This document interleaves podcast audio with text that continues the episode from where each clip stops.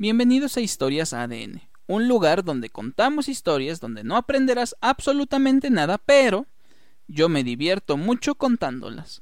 Así que te agradecemos tu atención y sobre todo tu vista en esta reproducción. Todos alguna vez hemos hecho el chiste de que Tlaxcala no existe.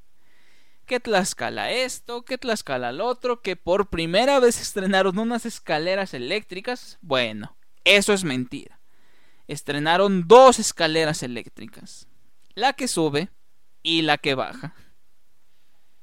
Sí, Tlaxcala es víctima de burlas, memes, desconocimientos porque no tiene nada atractivo para visitar. Y mucho de eso es cierto. Tienen razón en no valorar uno de los pueblos más importantes dentro de la historia de México. Porque aunque no lo quieras creer, Tlaxcala hace muchos años era la potencia y el principal proveedor de recursos en México. Pero para eso tenemos que viajar a la gran Tenochtitlán. Porque Tenochtitlán, si bien fue una de las grandes urbes dentro de la época mesoamericana y la época precolonial, siempre tuvo a unos acérrimos enemigos. ¿Quiénes eran estos? Los tlaxcaltecas. Y los tlaxcaltecas, envidiosos de la gran zona de Tenochtitlán, de su gran fertilidad y sus oportunidades que tenían de expandirse, querían conquistarlos. Obviamente siempre fracasando. Hasta que se encontraron con ese curioso hombre venido del antiguo mundo llamado Hernán Cortés. Y a pesar de que hoy un presidente te quiere hacer creer que España se debe de disculpar por conquistarnos, hay que saber que para ese momento Hernán Cortés tenía aproximadamente a 20 hombres españoles todavía siguiéndolo y a unos 10.000 tlaxcaltecas. Ese fue el ejército que ocasionó la caída de Tenochtitlan. Sí, solo 20 españoles. Tal vez había más, tal vez había menos, pero el quemar las naves le costó muchísimo poder político. Hay que también separar esa parte. Hernán Cortés está aquí en México, olvidado por nosotros y por los españoles. Hernán Cortés, a pesar de todo lo que hizo, es de los más grandes olvidados en la historia. Porque muchos creemos que se fue a España después de sus riquezas, pero la realidad era que era un exiliado de España, que su última oportunidad fue venir aquí para recuperar algo de prestigio. De ahí el quemar las naves. Pero bueno, volvamos a nuestro querido Tlaxcala. Dijo nadie nunca. Una vez derrotados y durante 300 años, la prosperidad dentro de Tlaxcala no tuvo de ningún inconveniente.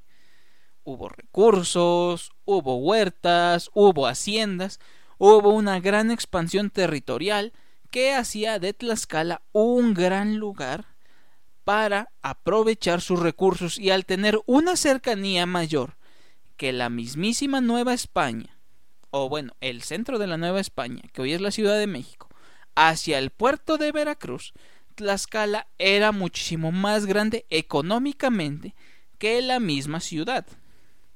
Y así siguieron hasta la parte donde llega la independencia. Tú dirás, ¿por qué nadie atacó Tlaxcala en la independencia? Pues porque lo importante, o al menos el poder político, estaba ahí. Tlaxcala era un territorio 100% aprovechado por los españoles que no tenía la cobertura de lo que hizo el cura Hidalgo.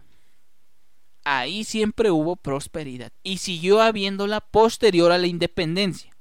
Y basta con ver un mapa de la división política de 1824, año en el que se emite la primer constitución mexicana, donde puedes llegar a ver que existen dependencias y estados independientes. ¿Por qué? Porque al ser una república centralista, y como en ese entonces no había WhatsApp o comunicaciones de largo alcance, el centro de la ciudad no podía cubrir o apoyar a las zonas alejadas, por lo cual ellos de una u otra forma tenían que obtener sus recursos.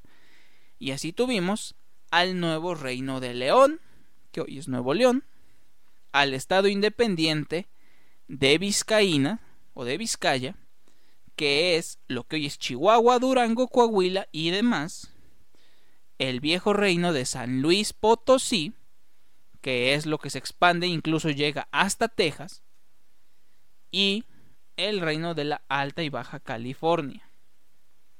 Porque vuelvo a lo mismo, no teníamos esa posibilidad de apoyar a los extranjeros, pero había un estado independiente más en el centro, y ese era Tlaxcala, porque Tlaxcala no le tenía que dar respuesta ni apoyo al resto de la República Mexicana. Ellos eran bastantemente independientes para subsistir y no requerir de nada ni de nadie.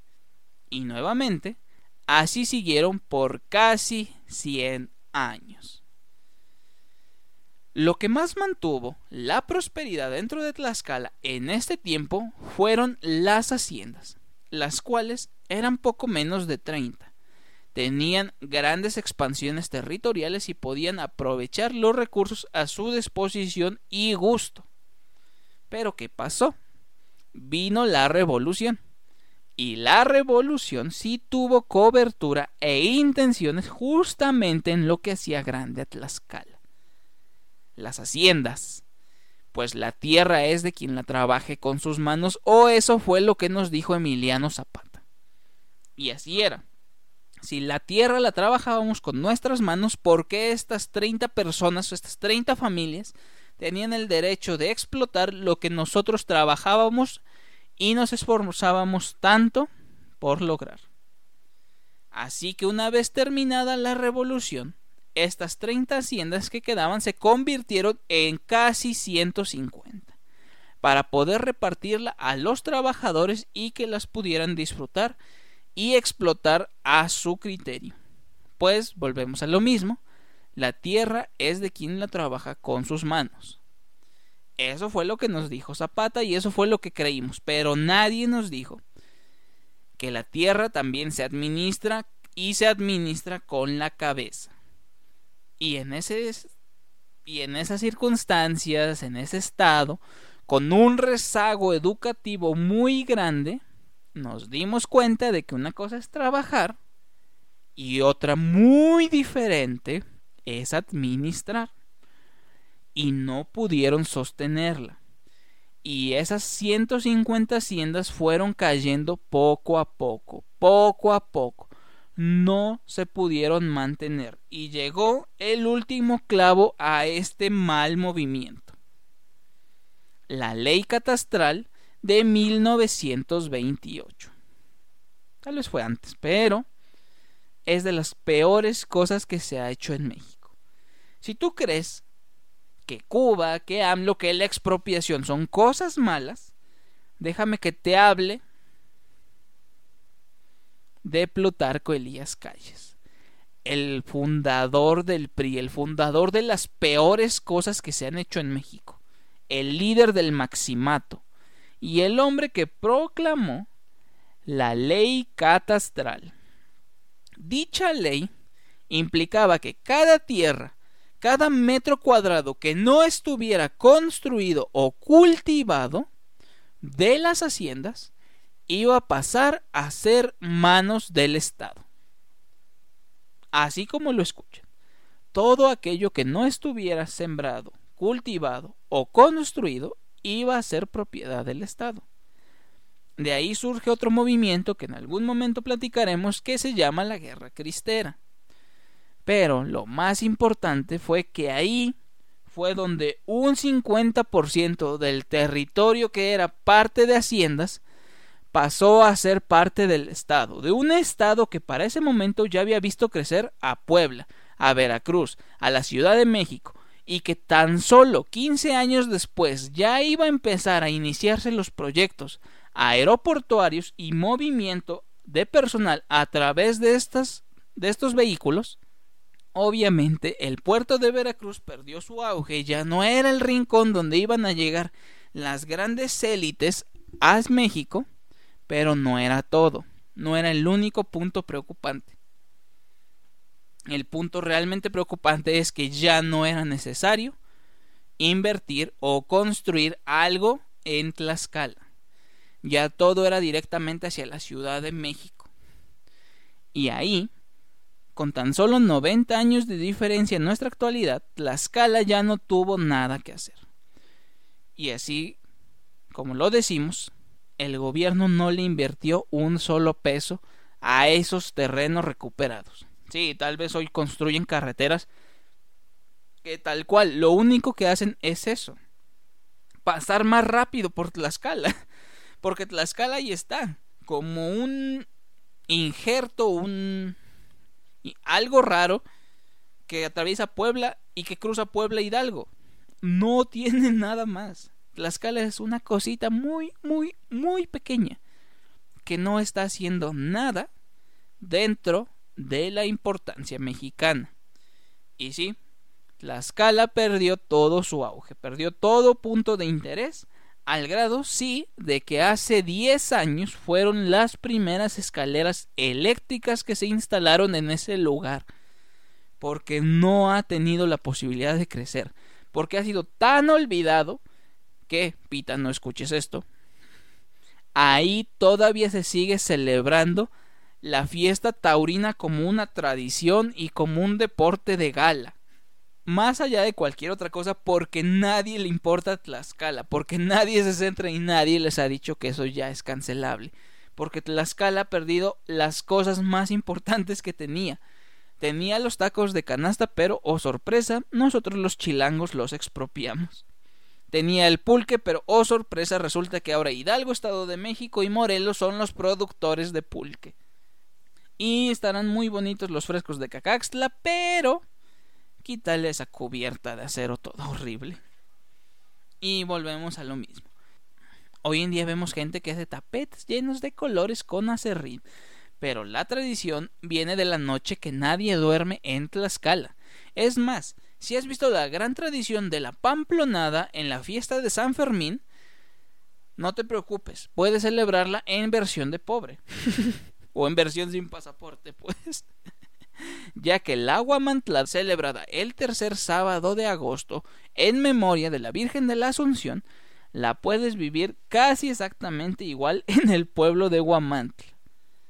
Y la última cosa que le quitaron, que es la que más duele y que pudo haber tenido un auge hoy con toda esa tribu de trepacerros, la Malinche ya le pertenece a Puebla. Y aunque existe algo llamado San Miguel Canoa, nadie le va a importar porque seguimos prefiriendo a Puebla antes de que nos digan algo de Tlaxcala. Y hoy, las únicas cosas que hacen que la gente vaya y conozca o sepa de la existencia de Tlaxcala es el santuario de las luciérnagas que cada vez más lugares del Edomex, de Puebla e incluso de Michoacán te presumen sus santuarios y están quitándole poco a poco la importancia a la zona de Nanacamilpa, Valquírico, que afortunadamente, gracias a los influencers, creen que es un lugar padre, pero lo triste es que nada de lo que llegue ahí se va a las personas de la comunidad, ya que es un lugar que pertenece a gente que tenía el suficientemente dinero como para comprar predios y construir, y digo textualmente, algo que se pareciera a una villa italiana. y lo último, y viene próximamente la noche que nadie duerme, la cual se celebra el 15 de agosto, víspera de la celebración de la Virgen de la Asunción en el pueblo mágico de Huamantla, uno de los pueblos mágicos más aburridos, pues 364 días no tienen nada interesante, excepto por la noche en la que nadie duerme, donde quedarás maravillado no solo de la tradición, del talento mexicano y de la dedicación que tienen las personas por seguir celebrando una tradición. Así que para cerrar esto es, hay que saber que Tlaxcala es grande, o al menos lo fue dentro de la historia.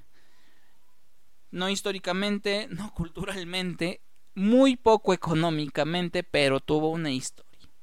Y Tlaxcala fue el que dio el primer paso para que los españoles se quedaran aquí, crearan este universo de mestizaje y se crearan personajes tan fuertes que pudieran hoy en día mover banderas llamadas poder prieto. Pero, volviéndonos una de esas personas despreciables, si podemos decir que make Tlaxcala great again.